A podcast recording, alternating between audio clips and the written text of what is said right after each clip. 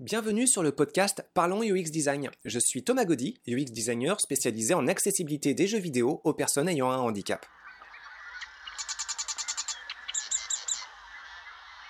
Bonjour tout le monde Alors pour ce 63e podcast, je vous propose quelque chose d'un peu différent. Récemment, nous avons eu la chance de recevoir un message d'un des utilisateurs de notre répertoire de jeux vidéo accessibles.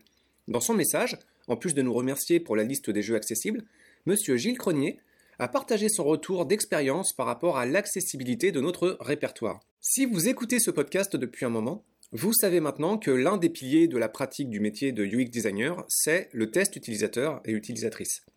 Nous avons donc répondu à Gilles pour lui proposer une rencontre virtuelle et mieux comprendre les problèmes qu'il avait rencontrés pour pouvoir les corriger.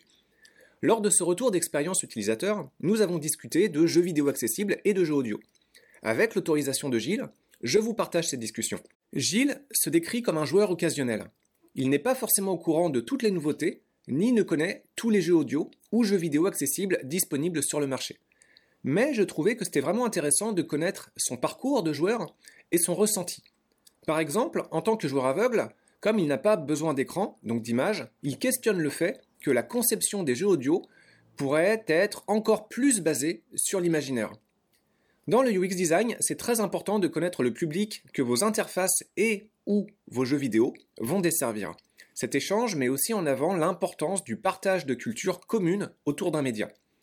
Je tiens aussi à vous préciser que cette discussion était informelle et que ce n'est pas un test utilisateur ni une revue exhaustive des jeux audio accessibles. Bonne écoute le, le, milieu du jeu vidéo pour les voyants, il est saturé. C'est-à-dire qu'il y a tellement de jeux qui existent que même quand il y a quelque chose d'extraordinaire qui sort, les gens sont blasés parce que bah, il y a trop de titres à disposition. Donc euh, bah, tout le monde s'en fout. Et puis dans, dans, une école de jeux vidéo, bah, euh, finalement il y a une espèce de pression un peu vaine où il faut faire un travail complètement dingue euh, à l'usage d'un public complètement blasé. Ouais, donc ouais. Je... Alors que nous on est vachement en demande. Il y a des jeux qu'on n'a pas. Et, je sais pas comment t'expliquer. Il y a Style, moi, il y, a un jeu que j'attends depuis, euh, pas 15-20 ans. c'est euh, un truc tout con, hein, tu sais, du style, euh, tu connais les jeux, style de manager ou l'entraîneur, enfin des choses qui sont très très basiques, tu sais, tu n'as même pas de jeu, tu n'as même pas de manette ni rien. Et tout ce genre de jeux ne sont pas traduits ou ne sont pas, comment on pourrait pas dire pas traduits, mais pas adaptés, alors qu'on n'a rien dans ce, dans ce secteur-là. On n'a pas beaucoup de jeux euh, avec des durées de vie longues. Ouais, c'est vrai que souvent c'est des petits protos ou, euh, euh, des jeux avec un contenu assez court. il commence à y en avoir de plus en plus avec un bon niveau de soin, enfin de, de plus en plus respectable. Mais ça reste court encore. Et c'est souvent des RPG qu'on a, c'est très peu de jeux de stratégie ou de. Ils sont pas durables, je sais pas comment dire, mais tu les achètes et puis bah, tu les finis, tu les jettes. quoi. C'est c'est, euh, je sais pas, il nous manque vraiment ce genre de, jeu. Donc mon activité principale, en fait, je suis ce qu'on appelle un UX designer et je dois aider euh, euh, des organismes ou des partenaires à améliorer l'interface de leur projet, mais avec des considérations d'accessibilité en général très très secondaires. Et puis sur l'argent qu'on arrive à dégager, bah, on essaye d'en mettre un petit peu toujours sur des projets en rapport avec l'accessibilité euh, la mise à jour de l'annuaire, mais notre annuaire est toujours euh, un, cran en retard par rapport à l'actualité. Et puis de temps en temps, quand les circonstances sont favorables, le développement d'un nouveau petit jeu, mais euh, même ça c'est frustrant parce que bah, le jeu, en fait, en général, on a peu de temps et peu de budget. Et ça a jamais dépassé le, stade du, du proto gentillet, quoi, pour être gentil. pour, pour, rester. Ah oui, oui, mais c'est obligé. après, quelque part, euh, je pense aussi que les, ceux qui créent les jeux, pour nous, euh, en fait, ils partent peut-être trop sur ce que font les, jeux pour voyants, avec beaucoup de sons partout et des trucs qu'il faut des casques et tout. Et ils se basent assez, euh, pas peut-être pas assez sur la chance qu'on a de pas avoir d'écran. Et du coup, de pouvoir partir sur un jeu plus intellectuel entre guillemets, plus réfléchi en fait. Et je sais pas pourquoi. Mais c'est vraiment ce que je remarque, moi. Il y a très, très peu de jeux de réflexion, de, trucs vraiment. Euh, c'est toujours des jeux qui. On a l'impression qu'on est un peu à la, poursuite des voyants.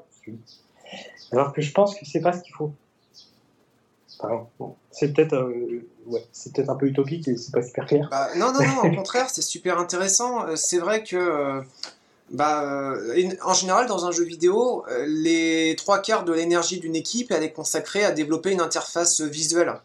Oui. Euh, c'est pas tout de la faire. Après, il faut l'améliorer et la rendre suffisamment jolie et sexy pour que ça attire l'attention de, des gens et qu'ils daignent y rester.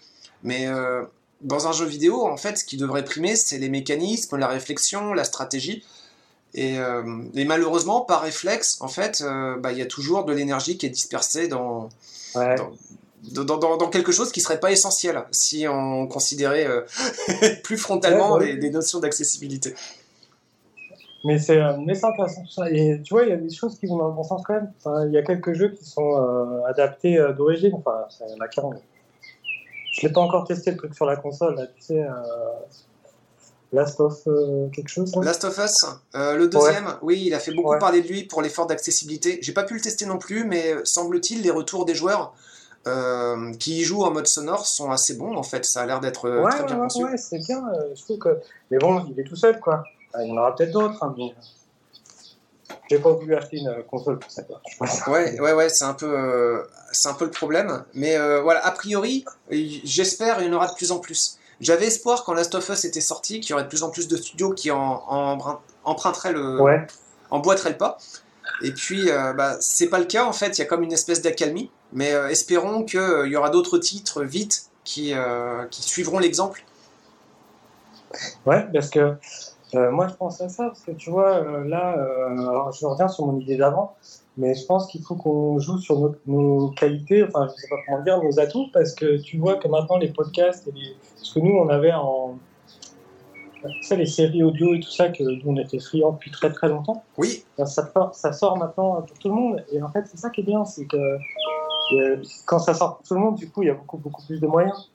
Tu vois c'est bien de. Je trouve que ça a filé le chemin euh, inverse, tu vois. Ok, bah alors du coup, mais tu testes aussi des jeux Non, j'en fais assez peu en ce moment. Je suis euh, intéressé par le domaine de l'accessibilité des jeux sonores, mais euh, malheureusement un peu déconnecté par manque de temps. Donc, alors je, je, joue aussi, je suis joueur, mais quand je passe en joueur, c'est plus pour le loisir personnel. Et par réflexe, en fait, euh, je, je m'abrutis sur euh, de la vidéo qui bouge avec des effets de lumière. Euh, par contre, de temps en temps, j'en ai fini quelques-uns, des jeux sonores, mais vraiment pas énormément. Mais, mais j'adore ça, en fait. Il y a vraiment des possibilités de, jeux qui sont très différentes. Jouer allongé, jouer dans le noir, les yeux fermés sur d'autres périphériques. Mais en même temps, avec des surprises, c'est que bah, la, prise en main, elle n'est pas évidente. L'apprentissage des règles, c'est souvent délicat. Et puis, euh, bah, la plupart des essais que j'ai faits, il y avait des bugs ou des choses pas compréhensibles.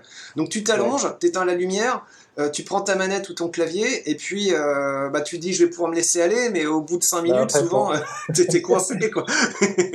ouais.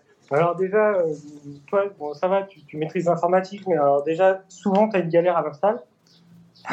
Ouais. Ils sont à moitié développés, il y a toujours un truc qui... Enfin, c'est régulier quand même. T'as ça, t'as... Non, en fait, on a quand même certains qui, euh, tu vois, Blind Legend, là, que je trouvais qui était vraiment bien fait, quoi, pour un jeu euh, iPhone. Euh, celui-là, je l'avais trouvé vraiment bien fait. C'est un jeu exprès pour, pour nous, il s'appelle, en français, c'est L'appel d'un héros. Ah oui, oh, d'accord, celui-ci, Heroes Call.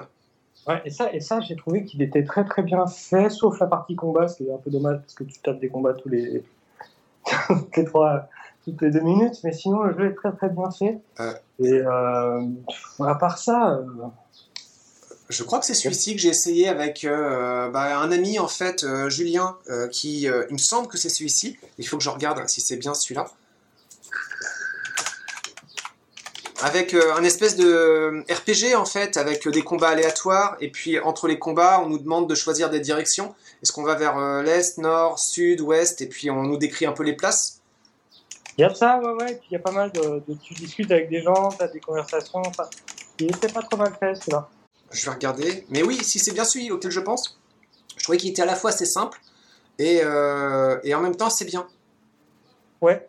Euh, après, avec une durée de vie correcte, ça, je sais pas, j'ai dû jouer 40 heures peut-être, donc c'est pas si mal. Et, ouais, mais alors sorti de ça, Il y a le jeu du métro, là, mais moi, j'accroche pas. Le jeu du métro? Ouais, ça, tu connais, tu connais pas le jeu du métro? Euh, bah, Non, ça me dit rien en fait. tu, euh, tu dois conduire un métro dans les, euh, euh, un métro à Londres. Ah, ah oui, d'accord. Oui. Bon, euh, ouais, c'est particulier comme simulation. Mais c'est, ouais, ouais, mais euh, tu connais le jeu de l'avion, là? Comment ça oh, Flight je- Simulator? je- Ouais, mais alors pour nous, c'est Eurofly. Oui. Euroflight. Oui, oui, oui, c'est vrai. Euroflight. Euh, bah ça, c'est pareil. Mon ami est très, est vraiment passionné en fait. Eurofly, c'est bien, c'est euh, c'est bien fait. Parce que ce qu'il y a de bien, c'est que tu as la vraie carte du monde. Et pour nous, euh, là, c'est un gros plus parce qu'on n'a pas l'habitude de la, de la connaître, en fait. Moi, j'ai découvert des trucs que je connaissais pas, quoi. C'est ça. Ça, c'est bien. Et le truc du métro, ouais, le truc du métro, il est sorti l'année dernière, il y a deux ans, et il est vraiment bien fait. Bon, après, il faut accrocher au scénario, quoi. Conduire le métro, moi, ça me fait pas rêver, quoi. Ouais, c'est euh, bah, peut-être avec une petite dimension fantaisiste euh, ou euh, science-fiction, voilà. Non, non, là, c'est vraiment, tu vas de la- du point A au point B, il te dit de prendre la ligne machin, tu ouvres les portes, enfin, tu conduis ton métro, quoi. voilà. Ce qui pourrait être bien peut-être là-dessus, c'est un petit scénario hein, euh, où il se passe quelque chose. Et puis. Bah euh, ouais, parce que comme ça, c'est pas. euh, Il faut une petite alerte à la bombe de temps en temps, parce que- voilà, sinon, les, les jeux que moi je connais, c'est ça. J'ai beaucoup joué à Swamp aussi à un moment. Ouais, celui-ci, j'en ai entendu beaucoup parler en fait. Mais c'est pareil, hein, en fait, euh, je, ces jeux-là, je les découvre par procuration et il y en a très très peu sur lesquels malheureusement je mets les, les, les mains dessus. Il te faudrait un collègue euh, qui joue et puis qui te montre vite fait. euh, Bah, euh, Ju- Julien, il me fait euh, régulièrement des petits suivis sur des jeux. Alors, il joue pas à tout, hein, en fait. Il a Eurofly, par exemple, il était vraiment super fan. Il a beaucoup joué à celui-ci. Ouais, bah ouais, moi aussi. ouais.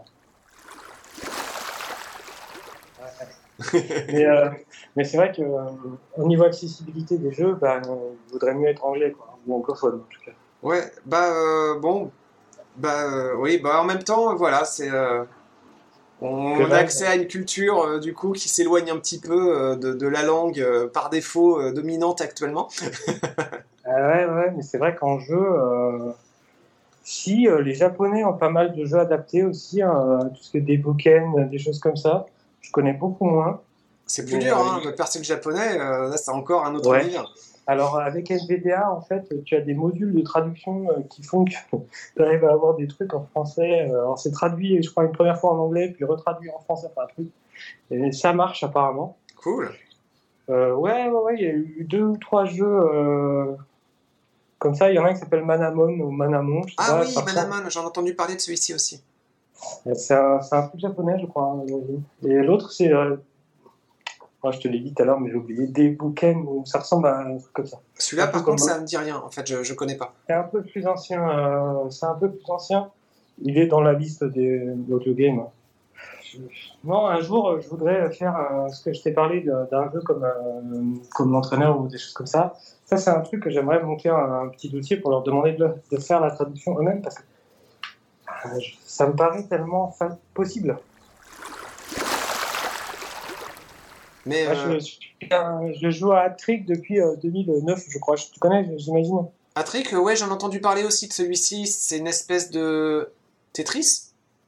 Non, alors Hat-Trick, c'est un jeu de. Tu manages une équipe de foot en fait. Ah, Euh, oh non, d'accord, j'étais tellement pas du tout dans la bonne thématique.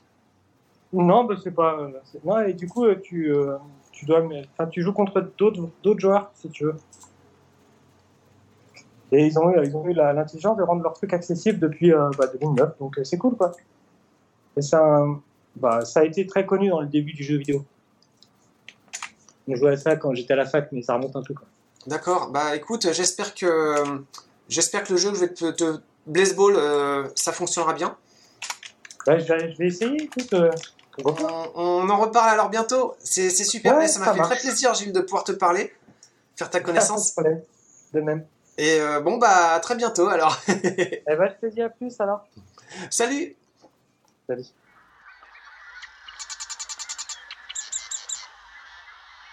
Merci d'avoir écouté ce podcast. Je vous invite à vous abonner pour ne pas rater les prochains épisodes. Si vous voulez en savoir plus sur moi, je vous invite à consulter mon profil LinkedIn, Thomas Gaudy, T-H-O-M-A-S, G-A-U-D-Y. Si vous souhaitez de l'accompagnement pour implémenter ces notions et ces outils dans vos équipes et vos projets, vous pouvez faire appel à mes services de consultant en UX design. Il vous suffit de me contacter via mon profil LinkedIn. Au plaisir